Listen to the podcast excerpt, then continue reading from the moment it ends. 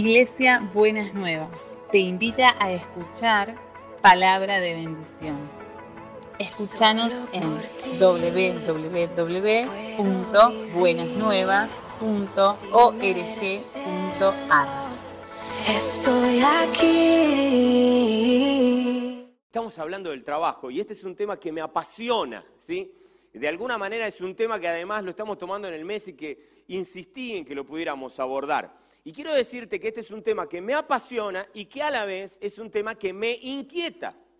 Me, inquieta pastoralmente, me inquieta como pastor. Yo ya el otro día les hablé, que vieron que, los, le dije que los pastores queremos cambios de conducta, ¿no es cierto? Y la verdad es que si hay un campo donde nos parece que tiene que haber un profundo cambio de conducta, es en la faceta laboral. Definitivamente tenemos que alcanzar una experiencia en lo que significa el trabajo que realmente sea algo que provenga de Dios, que tenga el sello del Espíritu Santo, que lo podamos entender como lugar de misión, como campo misionero y que también lo podamos entender como lugar y manifestación de la adoración al Dios en el que creemos.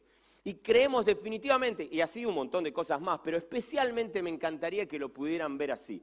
Oramos para que seamos discípulos de Cristo no solamente cuando nos acercamos a experiencias que tienen que ver con lo litúrgico, que tienen que ver con lo religioso, sino que definitivamente estamos convencidos de que somos discípulos de Cristo 24/7. Y en ese 24/7, en esas 24 horas de los 7 días de la semana, muchas de las horas de nuestra vida se van en nuestros espacios laborales. ¿no? Y, qué bueno pensar que ese es un lugar privilegiado para que adoremos a nuestro Dios y hagamos misión. En el día de hoy yo quiero traerles la vida de alguien que es como, cuando yo era chiquitito, mis, amigos eran fanáticos de Superman, de Batman y de, Spider-Man, ¿no es cierto? Bueno, yo, mis Spider-Man y mis Batman eran Daniel y José, ¿está bien? Yo tenía, ¿saben de quién les estoy hablando con ustedes? Los vi más enterados de quién son Spider-Man y Batman que quién son Daniel y José, y me asusté. No, estoy hablando de, los personajes de la Biblia, Daniel y José, que para mí eran héroes maravillosos, espectaculares, ¿no? Las historias eran fantásticas. Yo lo, yo lo miraba a Peter Parker y decía, pobrecito, este, ¿quién es? ¿Entendés? Y, y desde la infancia lo viví así. Y hoy quiero traerte realmente a la memoria la historia de uno de estos personajes que es José para mi vida. Creo que José tiene José es un compendio de cosas maravillosas para enseñarnos sobre el trabajo y en el día de hoy me encantaría ayudarte a pensarlas. Creo que definitivamente tenemos un desafío precioso ahí. Ahora bien, eh, en este marco yo quiero llevarte por la historia de José y quisiera animarte a que te la apropies pensando en la experiencia laboral. No voy a leerte ese pasaje, pero ustedes recuerdan que la historia de José casi aparece con el relato de un par de sueños que tuvo en la noche y que definitivamente hablaban y visualizaban grandeza para su persona. Y en aquel momento yo no estoy casi convencido que José no tenía muy en claro de qué se trataban esos sueños, pero él los compartió. Y como los sueños definitivamente eran sueños de grandeza para su persona, de hecho él soñaba que el padre, la madre y sus hermanos se postrarían delante de él, imagínense, compartía la vida con 11 hermanos que no les causó mucha gracia el sueño que tenía José, ¿no es cierto? No les causó para nada gracia, pero la Biblia nos cuenta que la historia de José arranca con un sueño. Y yo quiero invitarte a que vos hoy sueñes con Dios. Ese sueño de parte de Dios, yo digo, antes de que vos lo sueñes, Dios te explicó, te lo reveló, está revelado en la Biblia qué deberíamos soñar y qué debería significar nuestro sueño. ¿Qué quiero decir con esto? Creo que al igual que José, Dios nos invita a soñar sueños que tienen que ver con su maravillosa voluntad. Y yo quiero invitarte a que esto esté incorporado en tu vida, en tu vida devocional, en tu deseo a la hora de ir a dormir, en tu deseo a la hora de levantarte. ¿Con qué soñas? ¿Cuál es tu proyecto? ¿Cuál es tu sueño? En el caso de José, los sueños tenían que ver con que la voluntad de Dios se cumpliera en su vida. Y yo quiero invitarte en el día de hoy a que sueñes con que la voluntad de Dios se cumpla en tu vida. Claro, José era un adolescente prácticamente. Y quizás vos ya hace rato que la adolescencia te quedó atrás. Pero déjame decirte algo especialmente para tu vida. no pierdas los sueños de vivir y experimentar la voluntad de Dios en tu vida. A decir verdad, ese debería ser el deseo de tu corazón de cada mañana. Señor, quiero vivir en tu voluntad.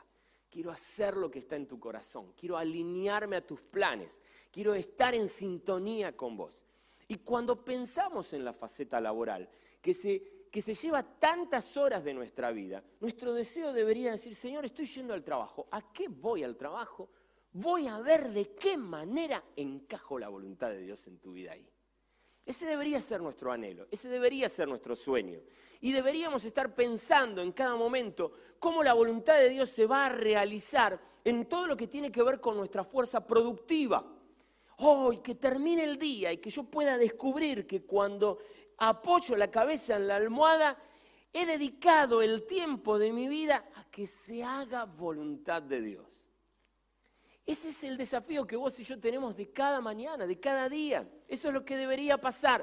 Cada mañana levantarnos con el deseo de hacer la voluntad de Dios y cada día acostarnos con la alegría de haber dado lo mejor de nosotros para que la voluntad de Dios pueda realizarse.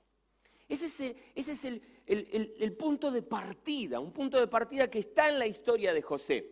Dice Romanos 12, 1 y 2, ¿sí? yo me lo acuerdo de memoria en Reina Valera, Dice, eh, así que hermanos, les ruego por ahora los tienen en pantalla, lo van a tener, después se me va a enojar conmigo Mariano, lo tienen en NBI, pero en mi cabeza me funciona, me, funciona en Reina Valera, pero como lo tengo, no, no lo tengo en pantalla porque me tapa la cámara, se los voy a recitar en Reina Valera. Dice, así que hermanos, les ruego por la misericordia de Dios que presenten su cuerpo en sacrificio vivo, santo, agradable a Dios, que es su culto racional no se conformen a este siglo, sino transfórmense mediante la renovación de su entendimiento para que puedan comprobar cuál es la voluntad de Dios, siempre buena, agradable y perfecta. Ese es el sueño, que Dios renueve nuestra mente de tal manera que podamos caminar en la vida viendo cómo la voluntad de Dios la podemos comprobar en cada paso que damos. Ese debe ser nuestro anhelo.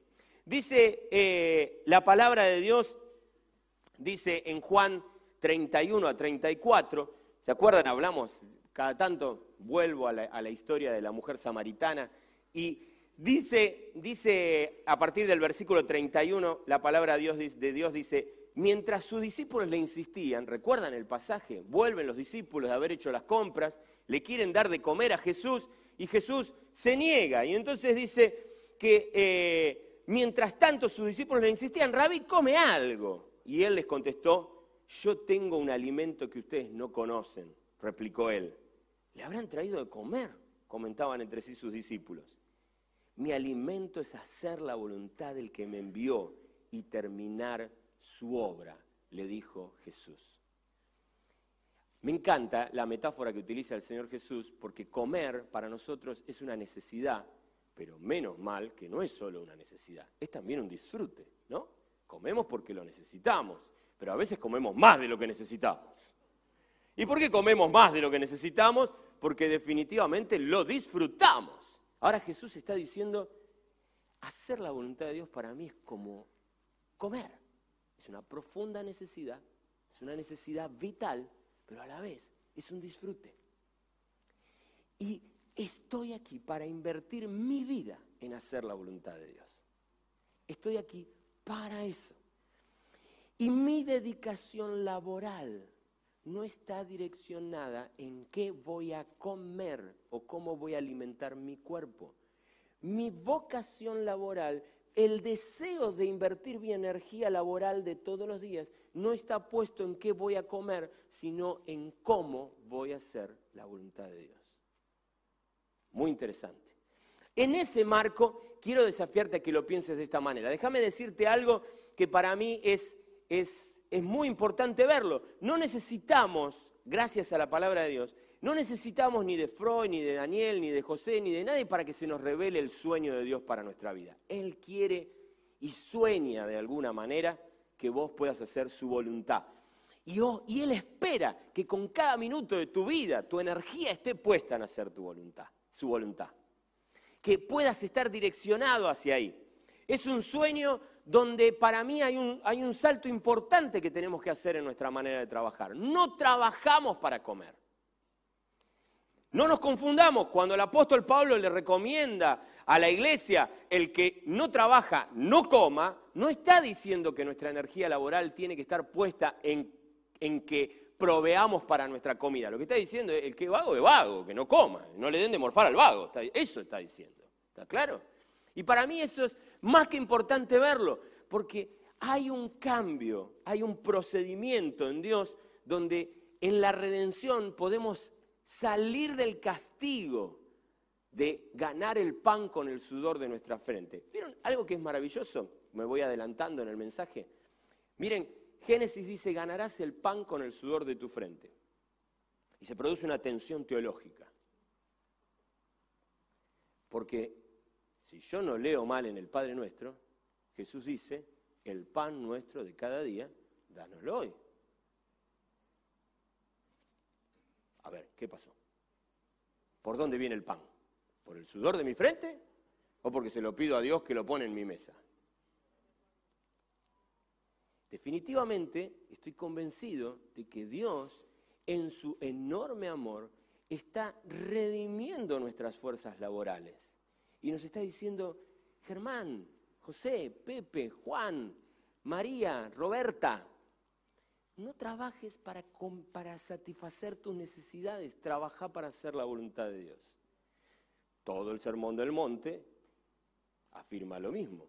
¿Por qué? Porque Dios dice, no se preocupen, Jesús dice, no se preocupen porque van, van a comer, ni se preocupen porque van a vestir. Porque si Dios que alimenta a las aves y viste a la hierba del campo, lo hace de manera tan esplendorosa y se ocupa de ellos, ¿cómo no se va a ocupar de nosotros? Entiendo que la palabra de Dios revela claramente que las necesidades básicas de tu vida están cubiertas por la provisión de Dios. Dios no, y esto para mí es muy importante y yo quisiera invitarte a que haya un cambio en tu cabeza. No trabajamos para parar la olla, como decía mi papá. No trabajamos para que nuestra necesidad de alimento sea satisfecha. Trabajamos, y dice la palabra de Dios, que trabajamos para adorarlo a Él. Trabajamos para bendecir al prójimo. Trabajamos para ponerle orden al caos. Miren, cada tanto algún ministerio de la iglesia viene a este, a este ámbito y deja un caos en las sillas. Una silla va para allá, la otra va para acá, queda todo desordenado. ¿Qué hace Mingo? Viene y pone orden al caos. Como un buen socio de Dios, el querido Domingo, viene y le pone orden al caos. Y las sillas vuelven a estar en su lugar de una manera casi milimétrica, de una manera que está concebida en la mente sobrenatural de Mingo, ¿sí? Y las sillas vuelven a estar en su lugar. Y cada domingo ustedes vienen y aquí hay orden y no hay caos, porque alguien dispuso adorar a Dios con su fuerza laboral y ponerle orden al caos. Dios nos invita a que pongamos nuestras energías en adorarlo a Él, en bendecir a los demás y ponerle orden al caos. Y es ahí y recién ahí que tus fuerzas laborales te invitan a sentirte realizado con vos mismo. A que el día termine y vos digas, qué buen lunes. Ojalá sea lunes rápidamente otra vez.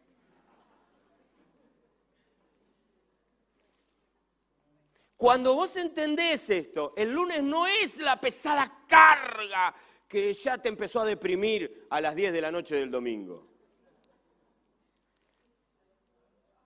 Hay alguien que se está sintiendo tocado, ¿eh? Ya hay gente que cualquier momento empiezan a caerse, ¿viste? Así.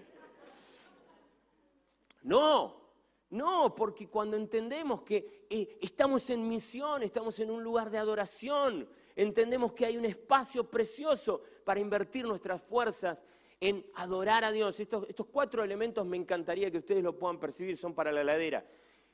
Adorar a Dios, bendecir a tu prójimo, ponerle orden al caos y a partir de eso sentirte realizado como ser humano. Dios creó el trabajo para que así sucediera en tu vida. Ahora, cuando vos y yo vivimos en un mundo caído, y si no, anda a preguntarle a José. Volvamos a José. Cuando volvemos a José, nos encontramos que aquel muchachito que había soñado el gran sueño de, que la voluntad de Dios se cumpliera en su vida, termina con los hermanos vendiéndolo como esclavo. Y esto es muy interesante porque cuando el, castigo de Dios es ganarás el pan con el sudor de tu frente, echa la ley, echa la trampa, dice un, un versículo argentino, y automáticamente hubo gente que dijo, así que ganarás el pan con el sudor de tu frente, ya sé, me voy a arreglar de tal manera para ganarme el pan con la sudor del- el sudor de la frente de aquel. ¿No es cierto? Y se inventó la explotación. Y a algunos se le ocurrió la esclavitud y dijo, bueno, voy a ganar el pan con el sudor de la frente de este. Y pervirtió aún más un ciclo que ya era perverso. Hemos tenido esa habilidad. Somos capaces de pervertir lo que ya está pervertido. ¿No? Y definitivamente eso pasó. Y le pasó en la vida de José. José terminó vendido como esclavo. Déjenme leerles el pasaje que está en el capítulo 39 de Génesis, a partir del, del versículo 1. La Biblia cuenta esto, que cuando José fue llevado a Egipto, los ismaelitas, que eran los comerciantes de esclavos, que lo habían trasladado allá, lo vendieron a un tal Potifar, un egipcio que era funcionario del faraón y capitán de la guardia. Ahora bien, el Señor estaba con José y las cosas le salían muy bien. Ahí hay un punto. ¿Cómo? Leo de nuevo. Cuando José fue llevado a Egipto, los ismaelitas lo habían trasladado allá, lo vendieron a Potifar, un egipcio, un funcionario del faraón y capitán de la guardia. Ahora bien, el Señor estaba con José y las cosas le salían bien. Perdón, al autor de Génesis le pregunto, ¿qué te está pasando? ¿Qué le sale bien? Los hermanos acaban de tirarlo en un pozo. Después dijeron, no, no, no- no ganamos un mango con José en el pozo. Lo sacaron y lo vendieron y se llevaron encima de la despreciable conducta de entregarlo a esclavos, se llevaron unos mangos en el bolsillo, ganancia mala vida si la puede haber. Y lo entregaron a los ismaelitas y los ismaelitas lo llevaron a Egipto y se lo vendieron a un tipo de esclavo que era un funcionario importante de Egipto. Y punto. A continuación dice, y a José le iba todo bien. ¿Cómo es esto? A ver, yo aquí los quiero invitar a que pensemos por un momento, ¿habrá algo que nos estamos perdiendo?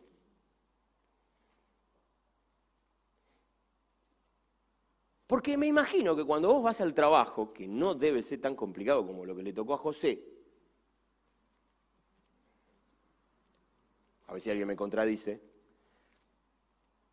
no decís, ¡Ja! ¡Qué bueno! El Señor está conmigo y todo me va bien. ¿No? Muchas veces cuando salimos para nuestro trabajo, Norberto hizo una fuerte exhortación el domingo pasado para que no maldigamos nuestro trabajo. Pero muchas veces lo percibimos con un hondo pesar. Qué bueno es que te recuerdes que Jehová va con vos. Dios va con vos. Y vos tenés las posibilidades. Si José tuvo la posibilidad de ser vendido como esclavo por los ismaelitas a un tal Potifar, como esclavo, a- ver si se entiende, no había sueldo, no había aguinaldo, no había vacaciones pagas, ocho horas laborales, la hora del mate, no estaba, ¿se entiende? Si José en esa situación puede percibirse con Dios estando con él y que las cosas aún en medio de esa situación le pueden ir bien, yo quisiera invitarte a que abraces por fe la palabra de Dios. Ay, qué lindo que algunos digan amén. Te sigo leyendo porque esto es interesantísimo. Y entonces dice, mientras José vivía en la casa de su patrón egipcio, éste dio cuenta de que el Señor estaba con José. No, ¿no tenés un motivo de oración? Señor, que mi patrón se dé cuenta que vos estás conmigo. Y lo hacía prosperar en todo.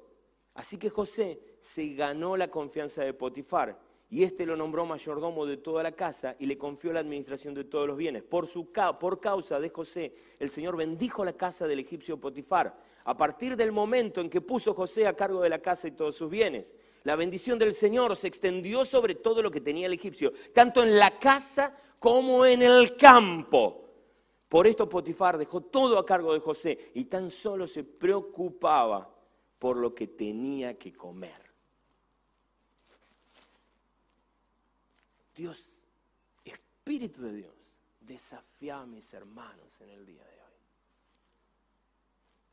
Acepta el desafío de Dios para tu vida hoy. Es lo que Dios nos está llamando a cada uno de nosotros. Ahora, Hay algo que para mí es muy importante. Te, presenté en el- en el punto de partida, que creo que es importante que todos nosotros salgamos de una mentalidad de trabajar para, para, para proveer para nuestra comida, lo cual nos llena de profundo estrés y hace que a fin de mes estemos transpirando porque pensamos que mañana ya no habrá que comer en la mesa para que lo cambies por la percepción de que trabajamos para adorar a Dios, para bendecir al prójimo, para ponerle orden al caos y para que definitivamente nos podamos sentir realizados como seres humanos. Aquí yo quisiera invitarte a que vos salgas de la mentalidad de empleado. Voy a decirte algo que para mí sé que va a ser una declaración fuerte, pero confío firmemente en que lo que estoy diciendo es verdad. Creo que aquellos que abrazamos la fe en Jesucristo debemos entender que perdemos la condición de empleados. Dice, "Pero, pero, Perdón, Germán, estoy bajo, ¿cómo se llama? Dependencia. ¿Cómo se dice? Relación de dependencia, no me embromes. No me vengas a decir lo que me está diciendo. Eso eh, no tiene que ver con la realidad. Yo cobro, tengo la gracia de Dios de que me pagan en blanco. Pero no me van a decir a mí que yo no estoy en relación de dependencia. Pero a, a decir verdad, lo que la Biblia revela es que vos estás en relación de dependencia, sí, en relación de dependencia de tu Señor y amigo que provee para tus necesidades. Por lo tanto, cuando vos trabajás, la palabra de Dios dice claramente, mirá, te quiero leer Colosenses 3, 16 y 17, dice, que habiten ustedes, y quiero leerte el 16 porque me parece más que interesante, porque es, es algo que nos prepara para esta instancia, que habiten ustedes la palabra de Cristo con toda su riqueza, instruyanse, esto es muy importante, así que lo voy a decir de nuevo. Instruyanse y aconséjense unos a otros con toda sabiduría. Canten salmos, himnos y canciones espirituales con gratitud de corazón. Y ahí viene el 17, que parece más pertinente, pero no es porque el otro no lo sea. Y todo lo que hagan de palabra o de obra, háganlo en el nombre del Señor Jesús, dando gracias a Dios el Padre en medio de Él. La Biblia te desafía que todo lo que hagas, lo hagas como para Jesús. Que cada cosa que vos hagas. Así que vos, en realidad, y Norberto un poco lo dijo el domingo pasado, no trabajás para el Señor empleador, para el que supuestamente trabajás, trabajás para Jesús. Y tenés que observarte trabajando para Jesús. Eso para mí aliviana mucho, especialmente a los que trabajan con jefes que resultan ser bastante detestables por alguna razón u otra. Porque en realidad vos no trabajás para esa persona, trabajás para Jesús. Y ese es un desafío precioso de entender. Por lo tanto, hay algo que para mí es muy importante. Creo yo que cada uno de nosotros debe salir de la mentalidad de empleado y trasladarse a una mentalidad que para mí tendría que ver más con la de ser socio.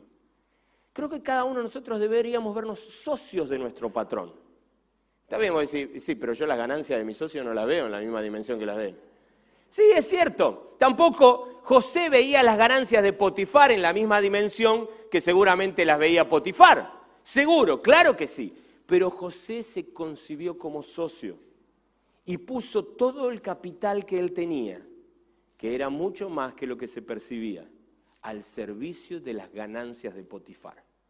Potifar no ganó simplemente porque era un hombre bien acomodado en, en- en la escala social del Egipto imperial. Potifar ganó porque había en su casa un hombre de Dios que puso todo el capital que significa vivir con el respaldo y la compañía del Dios de todas las cosas en cada uno de sus minutos y en cada una de sus horas. Y ese capital redituó en ganancia para Potifar. Y para mí es vital que vos y yo lo entendamos. Es importantísimo que vos y yo lo entendamos.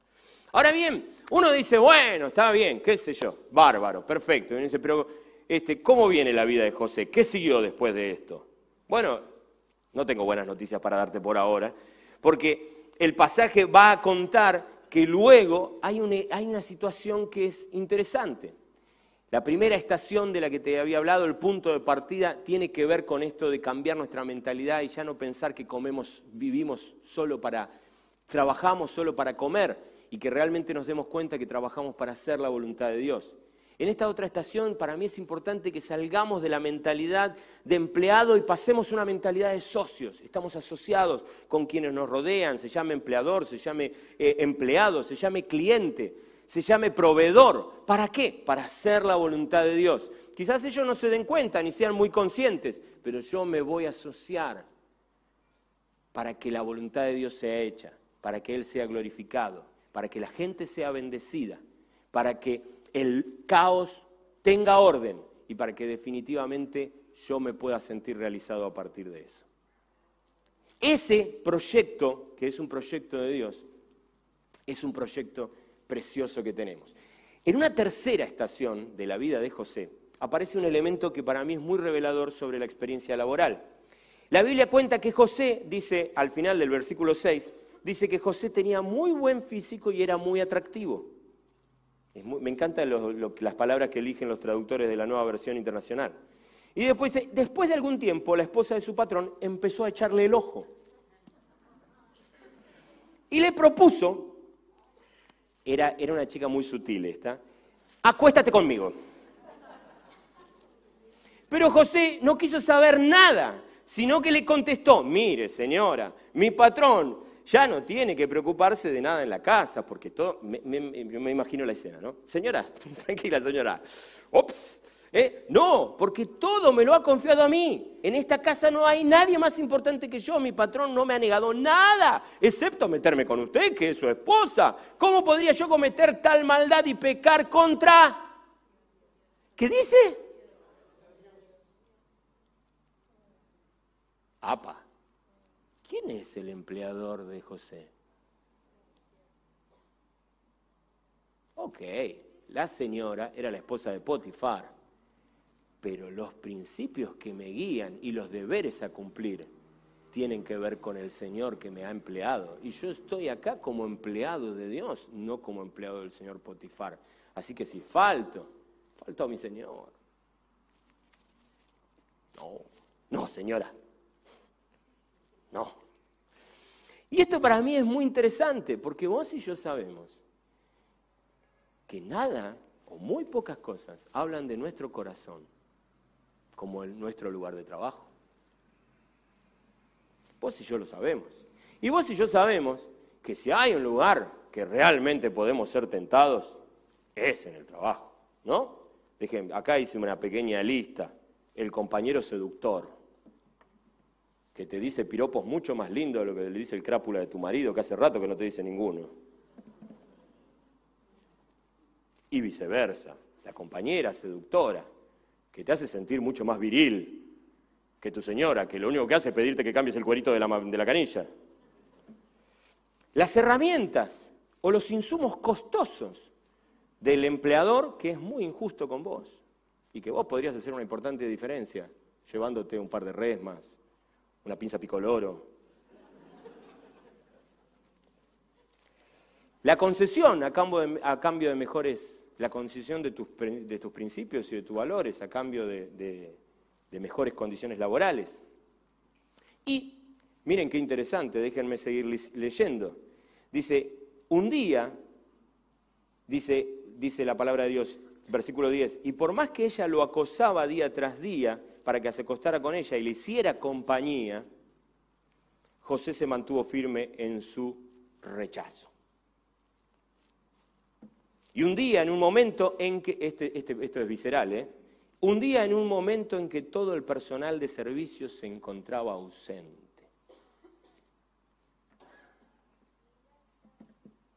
Esos son los mejores momentos campo fértil para la tentación, ¿no es cierto? Cuando el ojo del amo no está, las vacas tienden a adelgazar.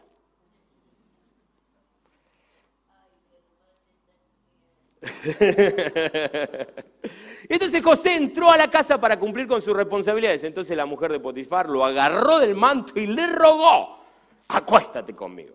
Oh, hermana, estás on fire. Pero José dejando el manto en manos de ella salió corriendo de la casa y al ver ella que él había dejado el manto en sus manos, había salido corriendo. Llamó a los siervos de la casa y le dijo, miren, el hebreo nos trajo mi esposo, encima le culpa al esposo, Solo ha venido a burlarse de nosotros. Entró en la casa con la intención de acostarse conmigo, pero yo grité, mujer santa y casta, con todas mis fuerzas. En cuanto me oyó gritar, salió corriendo y dejó mi manto, su manto a mi lado. La mujer guardó el manto de José hasta que su marido volvió a la casa y entonces le contó la misma historia. El esclavo hebreo que nos trajiste quiso aprovecharse de mí, pero cuando grité con todas mis fuerzas salió corriendo y dejó su manto a mi lado. Versículo 19, para subrayarlo. Cuando el patrón de José escuchó de labios de su mujer cómo lo había tratado el esclavo, se enfureció y mandó a que echaran a José en la cárcel donde estaban los presos del rey. Eh, vos y yo siempre vivimos bajo el riesgo de perder nuestra fuente de ingresos. Todos nosotros vivimos bajo ese riesgo. En la década del 90 había muchas personas que estaban convencidas que estaban en el trabajo más seguro del mundo y que se iban a poder morir tranquilos en ese trabajo maravilloso que les proveía unas ventajas alucinantes. Y ese trabajo alucinante también se acabó. Y mucha gente se fue a la casa renegando del trabajo del que había rendido loas durante toda la década de los 80. No hay seguridad en ningún empleo.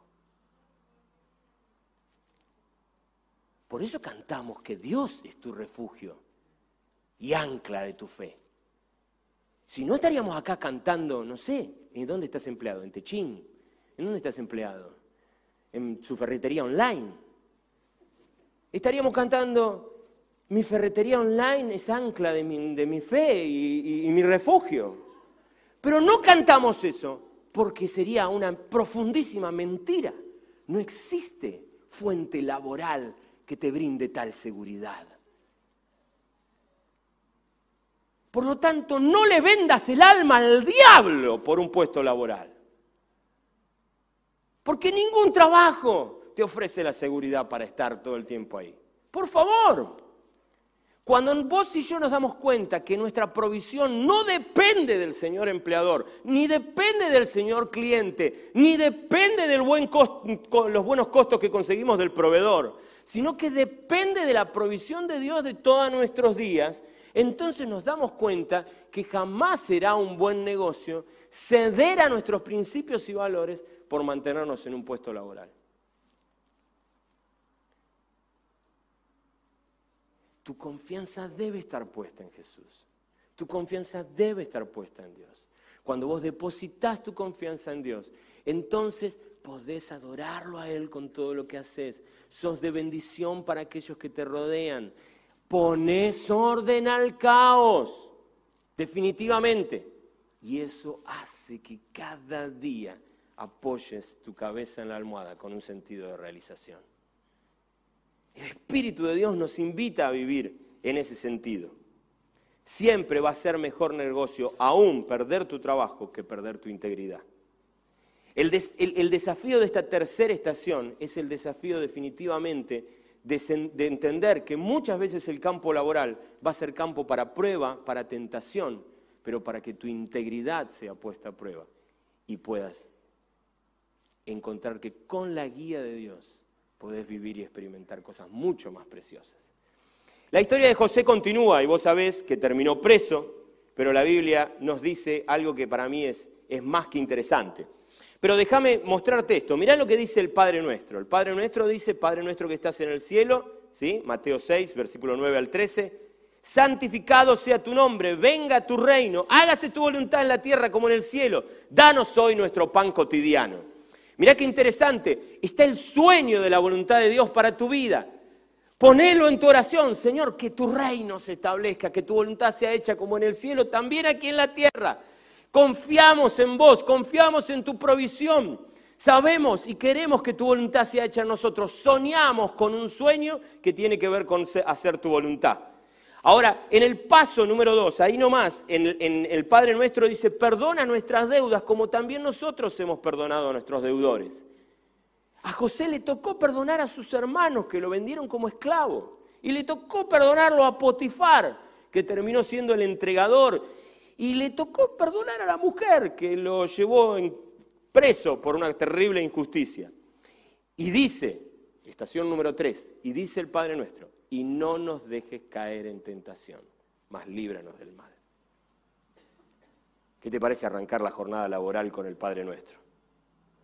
Con una nueva conciencia del Padre nuestro. La historia de José va a seguir, pero quiero detenerme en un detalle. Va preso, y ustedes recuerdan cómo fue la historia, ¿no es cierto? Panadero y copero, el que le llevaba la comida al faraón y el que le llevaba el vino al faraón, son encarcelados porque un día el faraón se levantó de mal humor y los mandó preso. Y se encuentran con José, los dos tienen un sueño y le piden a José que les traiga revelación sobre ese sueño. Y José les revela. Cuando llega el momento, dice que José eh, interpreta estos sueños y dice, esta es la interpretación de su sueño. Las tres ramas son tres días. Dentro de los próximos tres días el faraón lo indultará a usted y volverá a colocarlo en su cargo. Usted volverá a poner la copa del faraón en su mano, tal como lo hacía antes, cuando era, cuando era su copero.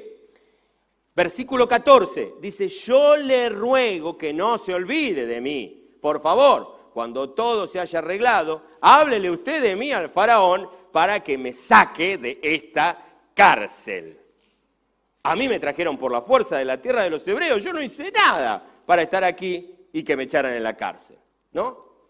Yo no sé cómo te sentís vos en tu trabajo, pero podría llegar a ser que te sintieras como en una cárcel, que te sintieras apresado, y José nos enseña qué hacemos durante ese tiempo. La Biblia cuenta que José se convirtió en el mejor preso que podía ser. Y lo mismo que había pasado en la casa de Potifar pasó en aquel presidio.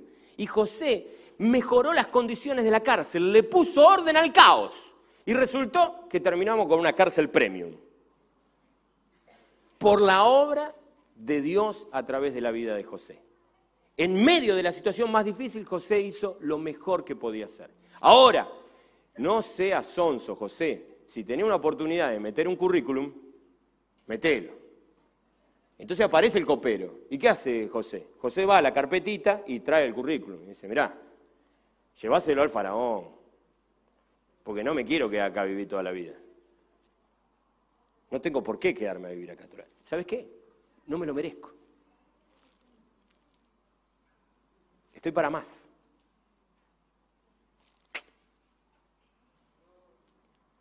Y yo quisiera invitarte a que lo puedas pensar así. En este tiempo estés donde estés, en tu trabajo, rendile honra a Dios. Considérate socio más que empleado. Entendete en función de servir a Dios por encima de todas las cosas. Adoralo a Él. Serví a los demás. Poné orden al caos. Deja que esa experiencia te realice. Pero está atento a ver dónde Dios te quiere llevar. No te cierres, no te quedes anclado, no te dejes esclavizar por la situación. Abrí tu corazón para preguntarte si Dios no quiere llevarte a otros novedosos lugares donde vos puedas seguir haciendo su voluntad. Y esa es mi oración para vos en este día. Eh, dice Mateo 25, 23. Su señor le dijo al siervo, bien, buen siervo y fiel. ¿Se acuerdan, no? Maravilloso. Y dice, sobre poco has sido fiel, sobre mucho te pondré. Entra en el gozo de tu Señor. Hoy a la mañana, cuando revisaba este pasaje, me di cuenta de algo. El gozo está prometido antes de lo mucho. ¿Está bien? Es decir, en lo poco fuiste fiel, en lo mucho te pondré. Está como en futuro, ¿se entiende? Pero en presente está, entra en el gozo de tu Señor. Viví en la confianza de que Dios quiere ponerte en mucho. Sé fiel en lo poco.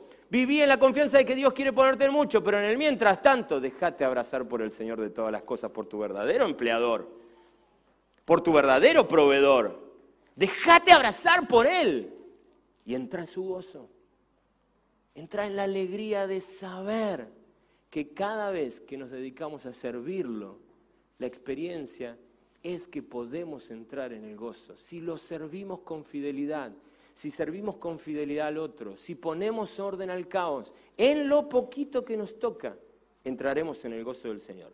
Y vaya uno a saber a qué muchos nos llevará el Señor para seguir haciéndonos adorarlo, servir a los demás, poner orden al caos y que nos sintamos realizados.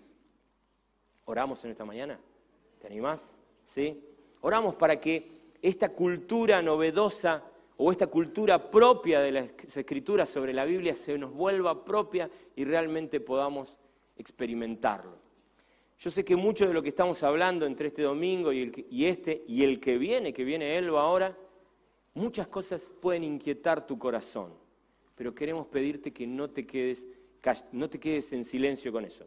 Quiero decirte algo, tanto me inquieta este tema que le pedí a Daniela que armara una mesa de libros con este tema sobre la fe y el trabajo. Así que después podés acercarte a Daniela y por ahí Daniela tiene algún material para recomendarte y te invito a que leas e investigues más de cuál es la voluntad de Dios para tantas horas del día que pasás trabajando. ¿sí? Y quiero invitarte a que lo puedas hacer. ¿sí? ¿Oramos? Señor amado, hemos venido en este día con la plena y absoluta confianza de que cada vez que venimos acá, vos podés decirnos algo que sea de bendición para nuestras vidas. Algo que nos inquiete por ahí, algo que nos perturbe, que nos salga, saque de nuestra zona de, de seguridad a veces y que nos saque de nuestra zona de confort.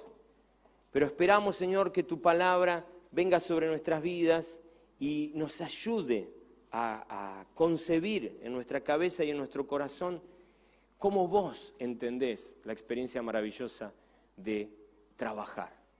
Norberto lo decía bárbaro, Señor, el domingo pasado.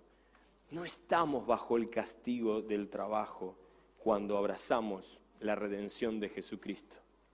Y hoy, Señor, queremos salir de ese castigo, entendiendo que el trabajo no es un castigo, es una maravillosa experiencia para que nos asociemos a vos.